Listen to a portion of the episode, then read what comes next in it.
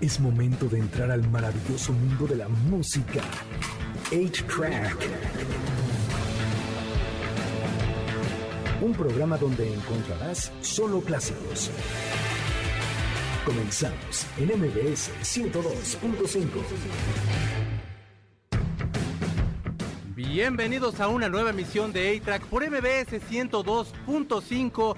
Hoy es un día muy especial porque, aparte de ser 31 de julio, ya se nos fue julio, ya se nos fue un chorro del año. En este mes salen los árboles de Navidad en todas las tiendas, se empiezan a vender, ya hasta algunos dicen que huele a pavo, para mí huele a pozole porque ya mero es septiembre. Tenemos mitos que nos han dado en las clases. Gustavo nos va a hablar acerca de algunas películas que nos ponen de buenas, porque es el Día Mundial de la Alegría, ¿sí o no?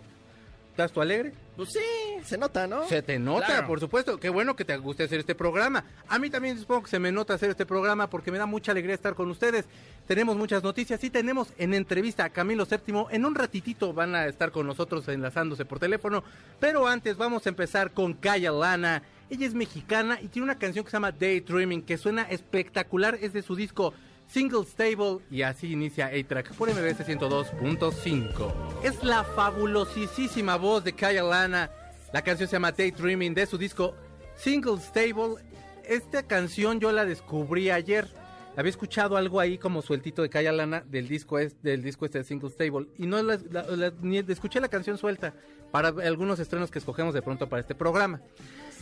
Pero ayer que puse la canción, suena súper retro. me o sea, cuando empezó la música así de wow, no manches. Bueno, a mí me gustó mucho, ¿no? Pues, porque ahorita ando como escuchando mucho funky y que mucho RB y que mucha música disco y como toda esta onda muy setentas. Y suena de veras. Es una gran producción y la morra canta bien padre. Es de México. Le daba como mucha pena cantar de morra. ¿A poco? Y entonces entró a una. Entró a una. No te escuché, amigo. ¿Cómo? Todo lo tiene bien, sí. Y entonces, este. Pues total que eh, la morra agarra y entra a una obra musical y pierde el miedo de cantar. Empieza a componer algunas canciones. Todas las canciones son composiciones de ella. Y la verdad suena espectacular. Escuchen Single Stable. Esta se llama Daydreaming. Les va a gustar. Bueno, a toda la gente que le gusta este tipo de música. Hay unos que les gustan unas cosas más reventadoras. metalero, a lo mejor no le va que a no ponemos mucho rock and roll, fíjate. Siento que hemos andado muy poperos. ¿Sí? Siento, Ma- siento. Al rato la canción que va en mi sección está... Está medio rockerilla. Está rockerilla, Está medio menos, rockerilla. sí. Está medio rockerilla. Pero bueno, vamos ahora a las noticias, amigos míos. ¿Y cómo empezaremos las noticias si no es hablando de la mujer más preciosa del universo, Scarlett Johansson? Que ayer metió una demanda en contra de Disney por la película Black Widow. ¿Por qué? Bueno, pues entonces lanzan Black Widow. Ante- eh, Black Widow, hay que poner un poquito de contexto. Se iba a estrenar el año pasado y bueno, debido a la pandemia se fue retrasando todo el estreno. Pero aparte lo fueron retrasando porque con ella habían acordado que se iba a llevar parte de la taquilla de cine. Iba a estar bastante bien. ser, sí. E imagínate, o sea, la película donde la estrenaron funcionó en cine. Pero lo malo que tuvo Disney fue estrenarla al mismo tiempo en la plataforma. Y de ahí no le tocaba a ella. Y eso de la plataforma no le toca a ella, le toca exclusivamente a Disney. Muchos, los abogados que están, dicen que ella, que, que Disney toma esta decisión para poder legitimarse un poquito más con los activistas, los accionistas, perdón, de Wall Street.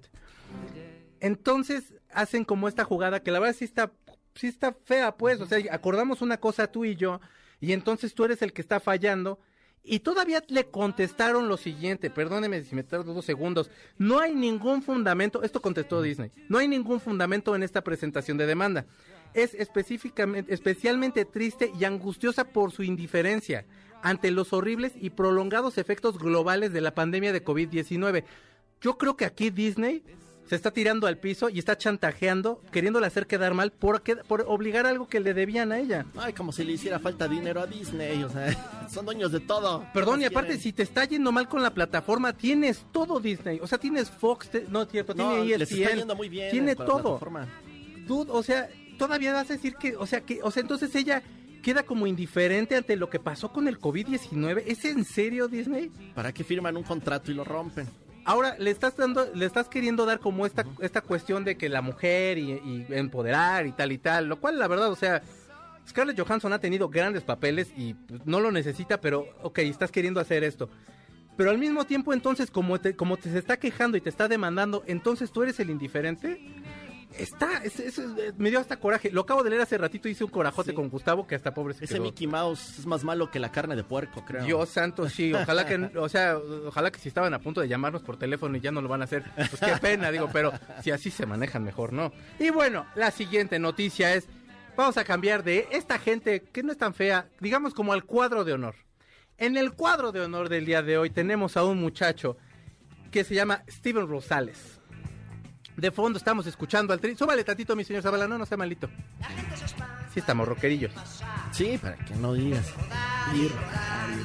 Esta canción que se escucha de fondo se llama Perro Negro, es del Tri, por supuesto. Eh, habla de un perrito callejero. Entonces estaban dos perritos callejeros ahí en El Salvador. Yo, que hay una super tormenta. Y pues están muriendo de frío los pobres animales. Y llegan a una gasolinera. Y un chavo que se llama Steven Rosales, que no sé por qué en, en El Salvador suelen hacer ese así como James Pérez, o así como eso, que es, bueno, como ese contraste se me hace muy Me acordé vaciado. de Wiri Wiri. ¿Te acuerdas de Jonathan Tezcatlipoca? Era muy bueno. Sí, sí, sí.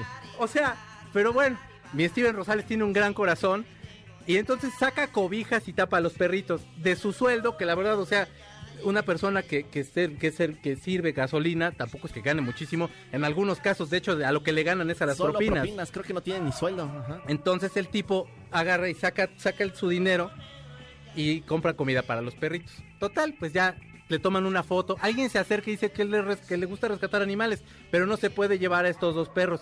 Ya había solucionado que en la gasolinera se iban a quedar, Ah, qué padre. que estaban en adopción. O sea, los iba a dar en adopción Ah, ok. y la gente que quisiera los perritos.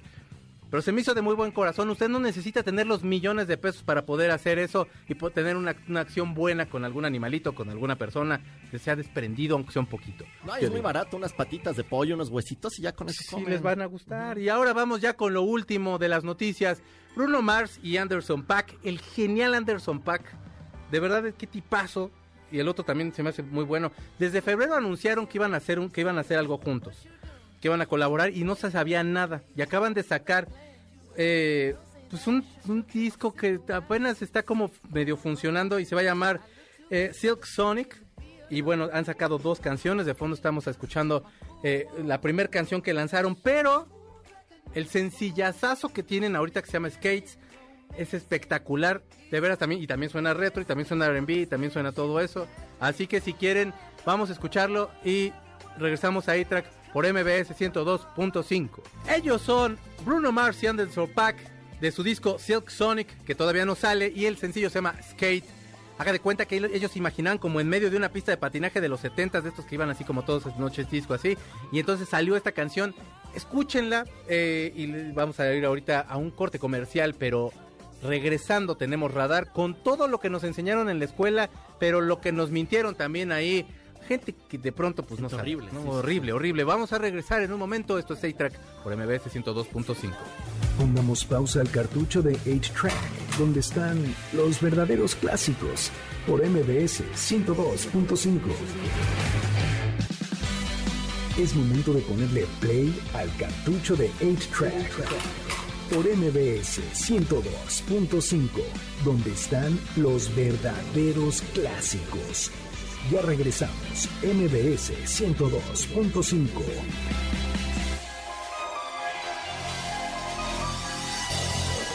Esa música misteriosa nos hace ver que se acerca el momento de radar. Con Carlos Martínez. Fíjense ustedes que, perdón, nada más para poner contexto, Sí, sí. nos vamos a hablar acerca de las mentiras de la escuela. Chequé algunas cosas porque sí me dio intriga un poco de Sí, sí. cómo, cómo cosas que ¿Qué no. nos enseñaron? Y encontré mal. algunas que no, que no voy a decirte porque probablemente a lo mejor son, y si no son, tampoco le voy a sumar porque es tema. Pero, nada más yo quiero sumar que de pronto sí el sistema de, de- de educación aquí es raro. Yo no sé si ya lo he platicado aquí, y si sí, discúlpeme usted, tengo memoria a corto plazo, pero en la secundaria, una maestra de inglés llevó Always on My Mind de Elvis Presley y nos decía, es que maybe es la esposa de Elvis Presley. Porque la canción dice, maybe I will treat you. Ah, era el nombre de la esposa, Eh, Yo creo ella. que sí. Y decía que maybe era la esposa. No, señora, es Priscilla Presley, ya se había divorciado. A se llamaba Maybelline la... Ajá, pero, pero entonces ese nivel de inglés tenía yo en la, en la Miguel Ramos Arispe, secundarios 44, tres veces heroica. Así que, Carlos, dinos, por favor, dónde más están los errores. La primera, esta yo creo que todos nos la dijeron. Mm. que nosotros solo usamos el 10% de nuestro cerebro. Esa mentirota, ¿no? Y pues tristemente, sí, lo siento gente, usamos el 100%, así que ya no le busquen más. Sí, claro.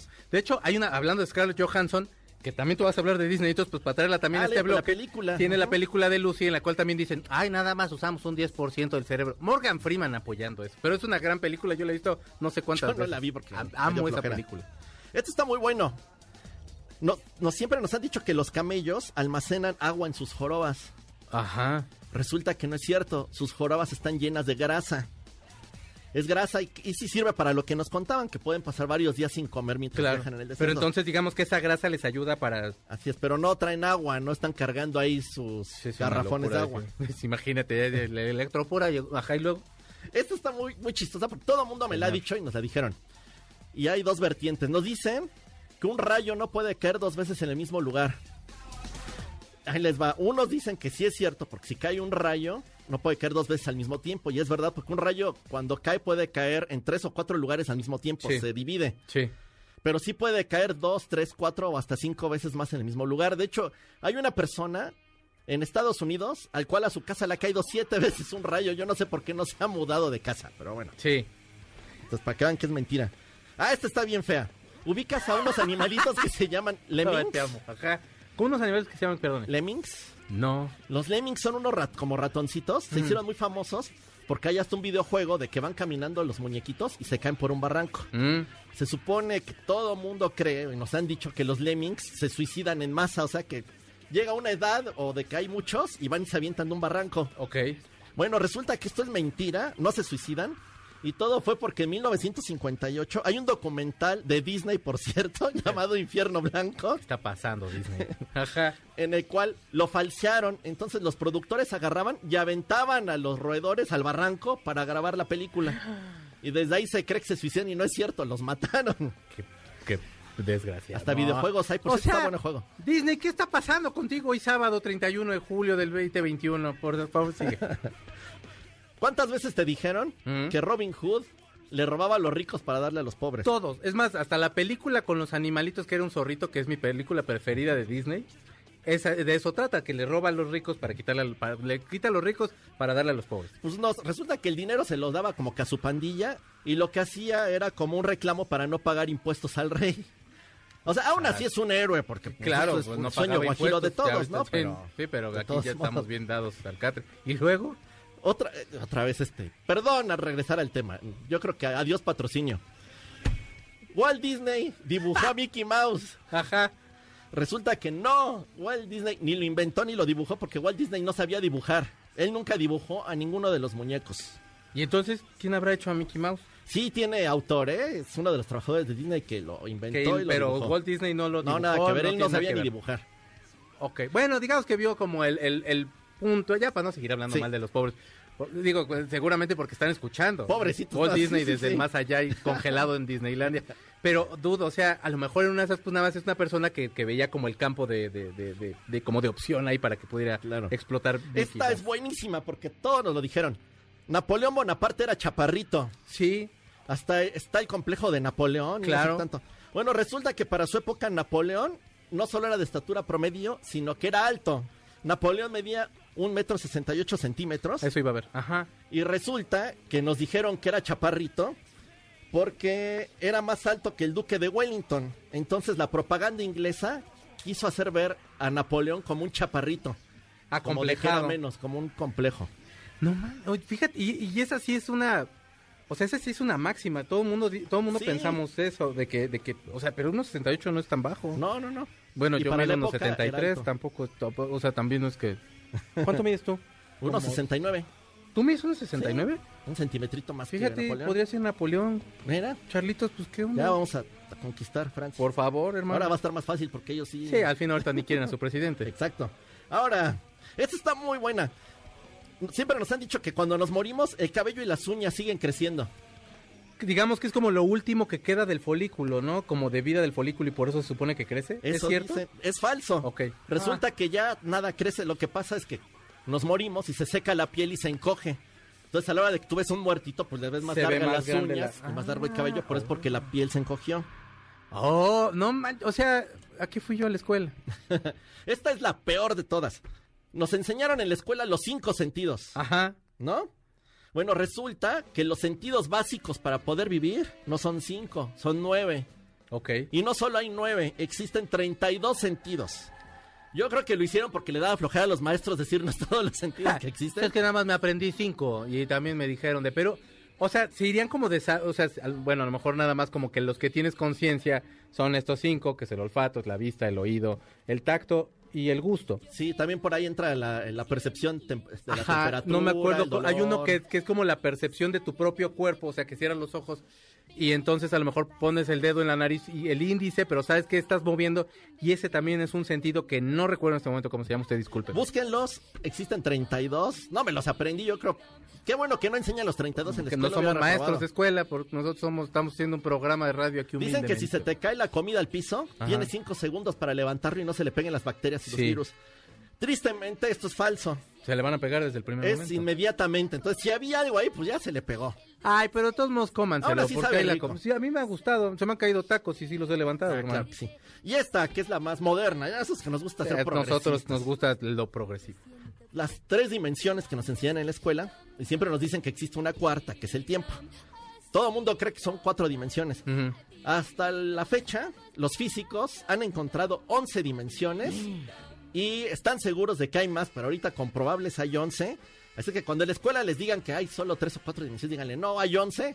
Y pues saquen el Google y díganlas pa- para impresionar al maestro o a la maestra. A ver, ¿cuántas dimensiones hay? Oye, pero, o sea, de plano sí, nada bien. No, está muy triste, ¿no? ¿Cuántas dimensiones? Yo me di cuenta que perdí mi tiempo yendo a la primaria y a la secundaria. Pues es que, o sea, ¿cuántas dimensiones tiene un cuerpo? ¿Cuántas dimensiones existen? Aquí está. ¿Cuántas dimensiones existen? Existen cuatro dimensiones, las tres primeras corresponden al espacio y la cuarta al tiempo. El ser humano puede percibir los objetos en tres dimensiones, largo, ancho alto, y cuando se observan dos dimensiones corresponden específicamente a las superficies. Es que esto, la quinta dimensión. Yo quería lo de la quinta dimensión por una canción de R.E.M. y ya fue que me empecé a como, a, ay, sí, claro. Y no me acuerdo en este momento cuál era la quinta dimensión. Fíjate, o sea, me enseñó más R.E.M. que en la escuela. Mira, para veas. Gran banda. ¿Y ¿Cuáles traías tú? ¿Qué dices que habías encontrado? Era, era la misma, la Ah, de ¿ya la, la de los sentidos. Sí, Fue la sí. que me- la que más se me quedó porque ellos decían que eran cinco. En el, en el lugar este donde yo había visto, decían que era cinco y era precisamente esta la percepción de tu propio cuerpo y las dimensiones de tu cuerpo y demás. Y entonces era lo que te echaba muchísimo más la mano. Vamos a ir rápidamente con Nico porque tenemos algo de caliente. ¿Vamos a música primero? Ok, perfectamente, bien contestado. Vamos a ir a una canción de Incubus. La canción se llama Talk, Talk Show on the Mute del disco A Crowd Left on the Mor- of the Murder del 2004. Tu maestra de inglés. Mi maestra de inglés se hizo presente en este momento. Vamos a escucharlos y regresamos ahí track por MBS 102.5. Cartucho de 8-Track, donde están los verdaderos clásicos, por MBS 102.5. Es momento de ponerle play al cartucho de 8-Track, por MBS 102.5, donde están los verdaderos clásicos. Ya regresamos, MBS 102.5. Y ya regresamos a A-Track por MBS 102.5. Es que me quedé escuchando la canción y fue así de qué onda. Eh, fíjense ustedes que tenemos, como cada sábado también, a la gustada sección. Y el día de hoy vamos a hablar acerca de una de un documental que se llama Heaven's Gate Cult of the of the Cults de HBO. Eh, en 1997, el 23 de marzo para ser exactos, amanecimos con una noticia que un grupo de muchachos que pertenecían a este grupo llamado Heaven's Gate, que era un culto, que era liderado por Marshall Applewhite, eh, se habían suicidado. Ellos decían que con el cometa Halley-Pop iba, venía atrás de ellos o de a un lado una nave espacial y entonces al momento de matarse ellos iban a ascender a esta nave espacial. Y bueno, pues fueron más de 36 personas, no sé si, no estoy seguro si 36 o 39, 39. Y bueno, pues está este documental en HBO, cuéntame un poquito. Fíjate que. Y ahorita ya me contaste todo. Pues ya lo dijiste todo, gracias. ya nos vamos. No, no es cierto. No, fíjate que ahorita que, que, estabas diciendo precisamente el nombre de este, de este señor, el líder. Eh, HBO lo que hizo en este documental, eh, que está trabajado junto con CNN Investigations, eh, a mí me gustó bastante porque eh, como tal, dan- vamos, como que le dan un lado humano o humanizan un poco a las víctimas, por decirlo así. porque víctimas, llamarlos víctimas como tal es un poco difícil, al final de cuentas nunca fueron, eh, ni, ni, ni, tenían eh, indicios de lavado de cerebro, ni nada por el estilo, ¿no? Creo que eso es lo que más trata de hacer HBO con este documental, trata de darles ese lado, ese lado más humano, como entendiendo qué era lo que pensaban, cuál era la idea que tenían. Y estamos escuchando esta canción, que es de la película The Sound of Music, porque eh, precisamente los dos líderes, que eran este hombre Marshall Applewhite y Bonnie Nettles, se hacían llamar Do y T. Pero todo venía precisamente por esta canción, porque ella era fan de la película de The Sound of Music y, terminaron haciendo como una, una, abreviación de su nombre, que era Do, él y T, ella. ¿Por qué? Porque casi empieza la canción. Doti. exactamente. Eh, eh, como dices. Gran película, vean Sound of Music. Está, muy, está buenísimo. Digo, ya, ya, ahorita suena, suena, medio macabro, ¿no? Con esta canción. Voladora. Que, no, que de ahí lo agarraron, ¿no? Pero, pero lo que sí está muy bueno es también el documental. Hay que verlo. Eh, eh, digamos que te dan un pre de lo que mucha gente no habla, que es cuándo fue fundado, por qué fue fundado, cómo lo hicieron, qué era, qué era la idea que tenían. Algunos sobrevivientes del... Hay testimonios de sobrevivientes del de, este, este culto. Y está, bueno, a mí, a mí, se me hizo muy interesante precisamente escuchar a estas personas. Hay un, hay, hay un testimonio de uno de los, de los sobrevivientes que pierde a su esposa. Su esposa sí se quedó ahí.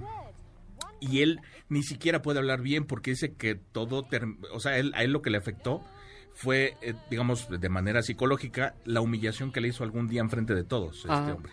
Ajá. Entonces, está muy, muy, muy interesante. No lo dice como tal en el, en el documental, no está. Lo, o sea, yo lo tuve que investigar porque al final de cuentas se nota mucho la este, este, este problema con la voz de este hombre. Pero bueno, véanlo, está muy bueno. Son, son, yo no entiendo por qué creo que está censurado uno de los cuatro capítulos. Dice que son cuatro capítulos, solamente hay tres en HBO. ¿Ok? Eh, y vamos con la lista. Ok, tienes tu lista de canciones. Hoy es el Día Mundial de la Alegría. si usted estuvo de malas, la verdad, o sea, póngase de buenas. Póngase de buenas, escúchenos. Les decimos aquí pura tontería y recomendamos buenas cosas, por favor. Para que se pongan de buenas. La primera película que vamos a recordar para que se pongan de buenas y se rían. Jaula de los pájaros, Bert Cage de 1996. De 1996. Es Robbie Williams, Nathan Lee, Gene Hackman, que es un dios, y cuéntame un poquito. Bueno, eh, esta película eh, es, es, una película del doctor Mike Nichols. Eh, que lo hemos conocido o le conocemos películas un poco más difíciles como El Graduado o Closer, ¿no? El Graduado que es una chulada. Closer a mí me super saca Closer de onda, es muy buena película, pero es o sea, me gusta, pero, verla, Me gusta, pero no me gusta. Pero El Graduado es una chulada. Pero, pero son, son como temáticas muy diferentes, ¿no? Entonces, ah, claro, eso te habla de un, de, un, director como, además... Polifacético. sí, y, y, muy bueno, ¿no? Bueno, o sea, como que puede hacer cualquier cosa muy bien. Eh, imagínate cómo, cómo era la dirección y cómo era la película, que para, para hacer las escenas entre Robin Williams y Nathan Lane, Nathan Lane es, digamos, el coestrella de, de Robin Williams. Sí. Y, y, es este personaje, la pareja gay, digamos, de, de Robin Williams. Y dicen que Mike Nichols precisamente les pedía no hacer estas, estas escenas, digamos, improvisadas desde el principio. Quería hacer la, la original. Sí, señor. Y después que ya improvisaran, porque si no era una locura. Claro. O sea, nunca Es que Robin Williams no acababas, nunca. Y o sea, el, le sigue, el, genio de la improvisación más grande que ha pisado, yo creo, esta tierra. Entonces, vean esta película. Con esta película de verdad se van a poner súper de buenas. Ok, la segunda es una de mis películas preferidas de la vida. O sea, te lo juro que la disfruto, pero tiene como todas estas, como todas estas aristas en, la, en las que pasas de la risa un poquito, como el sentimiento caray, o sea, de verdad es una gran película. Es La vida secreta de Walter Mitty. Es con Ben Stiller.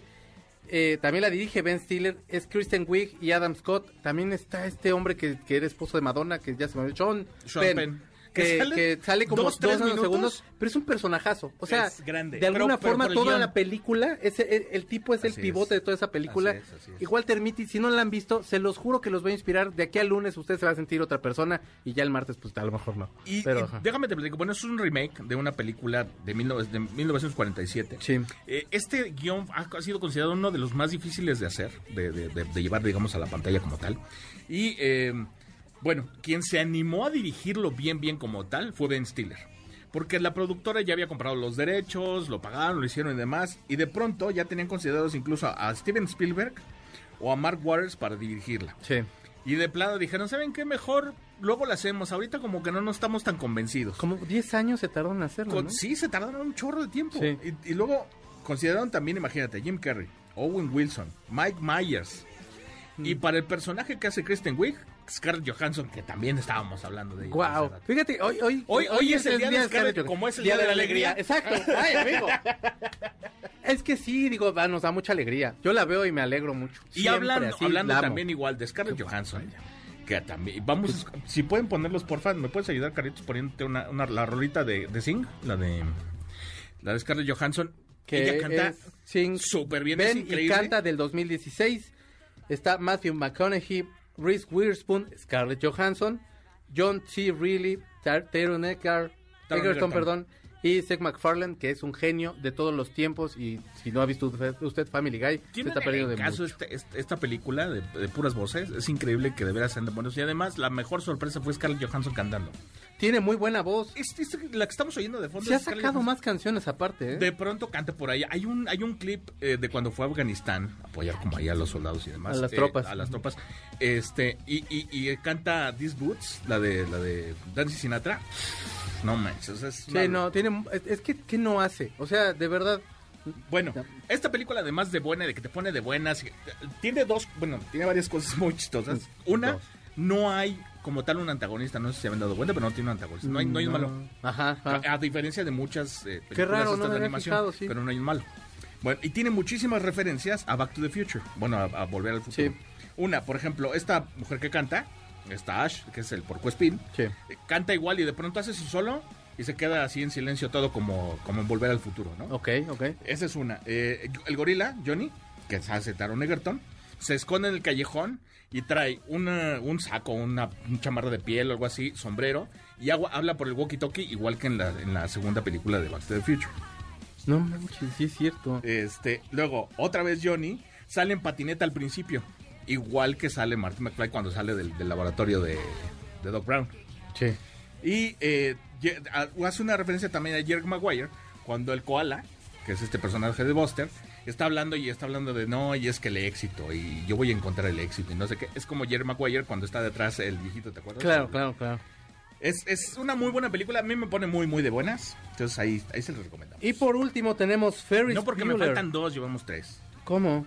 Me falta, Pero acá te me saltaste, esas. te saltaste el, este... ¿No? Sí, la, la de... mm, El joven Frankenstein. Ah, claro. Vas, por favor, discúlpame. John Frankenstein es una película de 1974. Esa película me gusta un chorro. es Y no de buena, verdad sí es... sí, buenísima. pero esta está de amistad. Eh, Ajá, exacto. Y por supuesto es alegre. O sea, usted escucha el joven Frankenstein y va a decir, ah, pues es de terror. Ah, pues va a ser un chorro. Se lo prometo que se la va a pasar súper bien. Es- Gran película. Creo, la- yo no sé si sea la primer parodia como tal de una película de terror. No sé. Me parece que sí, porque de antes de 74 no sé si hacían parodias de terror. O sea, hicieron, por ejemplo, Airplane, eh, más o menos por esas fechas, 79 creo que es la de Airplane, Sí. pero no como tal de terror, de nada de terror. Vamos rápido a un corte. Perdóname, mi querido Gustavo, porque vamos con Nico para que nos diga algunas cosas de caliente. Por favor, Nico. Pongamos pausa al cartucho de 8-Track, donde están los verdaderos clásicos, por MBS 102.5. Apuéstale en caliente. América y Necaxa empatan 0 por 0 después de 38 minutos. Regístrate en caliente.mx y recibe 400 pesos de regalo. El momio para el empate entre América y Necaxa es de más 200. Si apuestas tus 400 pesos, cobrarías 1200. Caliente.mx, más acción, más diversión. Apuéstale en caliente. Así que ya saben dónde apostar. En caliente, por favor, Gustavo, vamos a seguir hablando. Esta película a mí me turbo fascina. Estábamos hablando, estamos haciendo un, top 5, sí, top 5 de películas porque es el Día de la Alegría. Y Gustavo nos estaba diciendo del joven Frankenstein de, eh, de 1974. Jim Wilder, que es Jim un Wilder, genio. que es así un súper genio, Es, pero además, o es sea, un actorazo. Creo que no era muy valorado, fíjate. No, pues sí, pero no tanto. Creo que hasta el fin. Bueno, ya muy No sé después. si hasta ya muy, final. muy de hecho, creo que hasta que se murió Como hasta fue los valorado. 80, 80 y tantos que sí ya dieron un poco más. Pero, pero imagínatelo a él junto con Mel Brooks. Mel Brooks, o sea, para mí es uno de los mejores directores de comedia o sea, jamás va a existir. O sea, Claro. Es, es buenísimo, tiene lo que es súper bueno. No conozco película mala de Mel Brooks. Entonces, Mm. si pueden verla, a partir de. Hay una, hay una escena que hacen, digamos, una broma. eh, en donde, hablando en inglés, le dice el jorobado a, a Jim Wilder, le dice, walk this way, camina de este modo. Claro. Pero, o sea, bueno, se entiende como camina por aquí, ¿no? Entonces, cuando, cu- cuando entiendes esa, esa, esa diferencia entre los dos, entre las dos formas de decirlo, le dice que camine y camine con un bastón. Aerosmith estaba grabando su- un- uno de sus discos en este en este en estas fechas Eh, tiene- hicieron un break vieron esta película y de ahí salió Walk This Way Cabe mencionar que esa canción a la que se refiere Gustavo, este, sí funcionaba más o menos. Se sale, este- eh, se sale Joe Perry de Aerosmith y regresan, pero antes de esto, Rick Rubin está produciendo a Ron DMC, toma el riff de esta canción Ajá, ajá. y entonces es que Ron DMC tiene Así esta es, canción, este, el tema con el sampler y luego están juntos.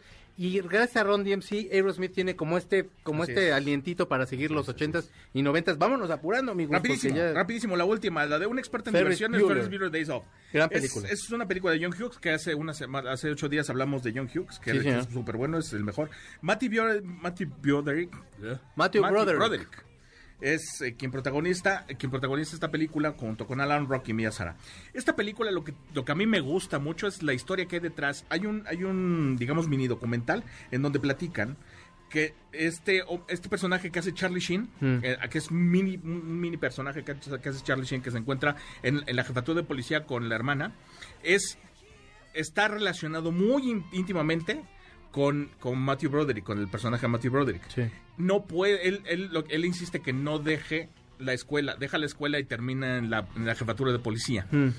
Y eso lo hace, que, o sea, más que se interese más en que su amigo no deje la escuela y, haga, y, y tenga algo por qué vivir. Por eso es que le hace pasar un buen día. Muy bien, pues esas son las canciones que tenemos, las perdón, las películas que tenemos y la canción que vamos a dejar sonando es Shawn Mendes con la canción There's Nothing Holding Me Back del Illuminate del 2017. Está escuchando A-Track por MBC 102.5. Vamos a un corte y regresamos a A-Track con la entrevista que tenemos con Camilo VII.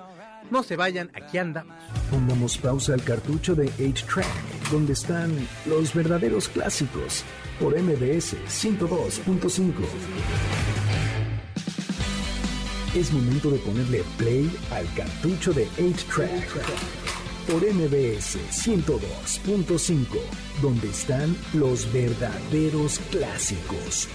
Ya regresamos, MBS 102.5.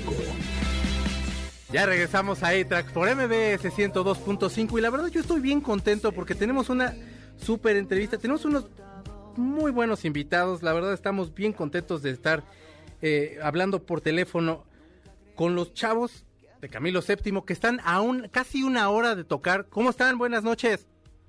Hola Checo, ¿cómo estás? ¿Quién Gusto habla? saludarte. Te habla Luigi Jiménez. ¿Qué onda Luigi? ¿Cómo estás? ¿Cómo estás? ¿Cómo te ha ido? ¿Ya listo para tocar al rato o qué onda? Pues bien, te estoy hablando acá desde el hotel.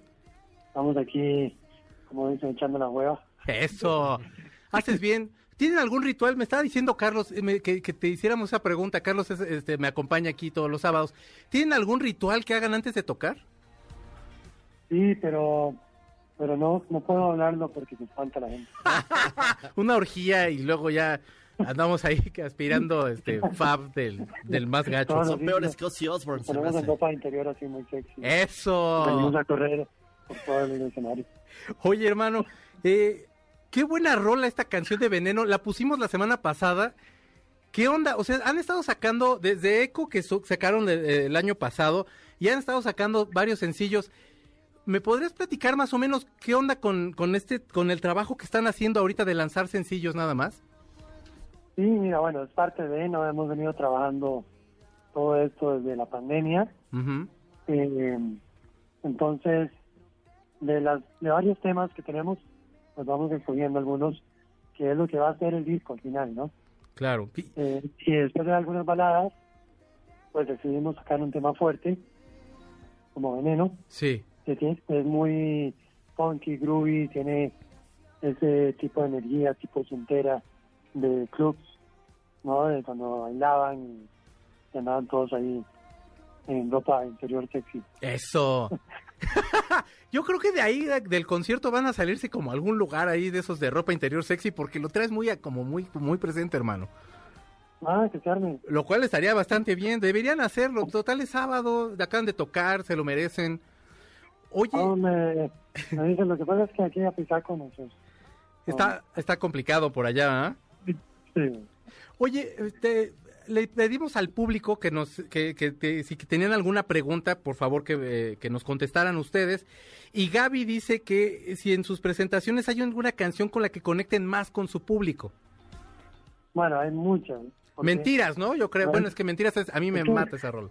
nuestro- nuestra audiencia realmente se identifica mucho con algunas de las canciones, entonces te puedo decir que con Vicio hay una locura absoluta, con Miénteme, que es una balada, conectan eh, muchísimo y con las del disco anterior y todo lo que es el viaje espacial, pues les encanta también. Claro. Entonces, eh, hay como una conexión más que todo de rolas, te voy a decir que del concierto en sí, ¿no? Sí. Como que realmente logramos conectar con la audiencia y podemos ofrecer una experiencia en cada una de nuestras presentaciones.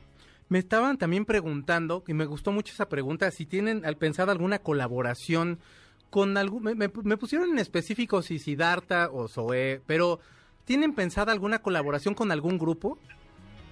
Pues eh, va a salir en el disco.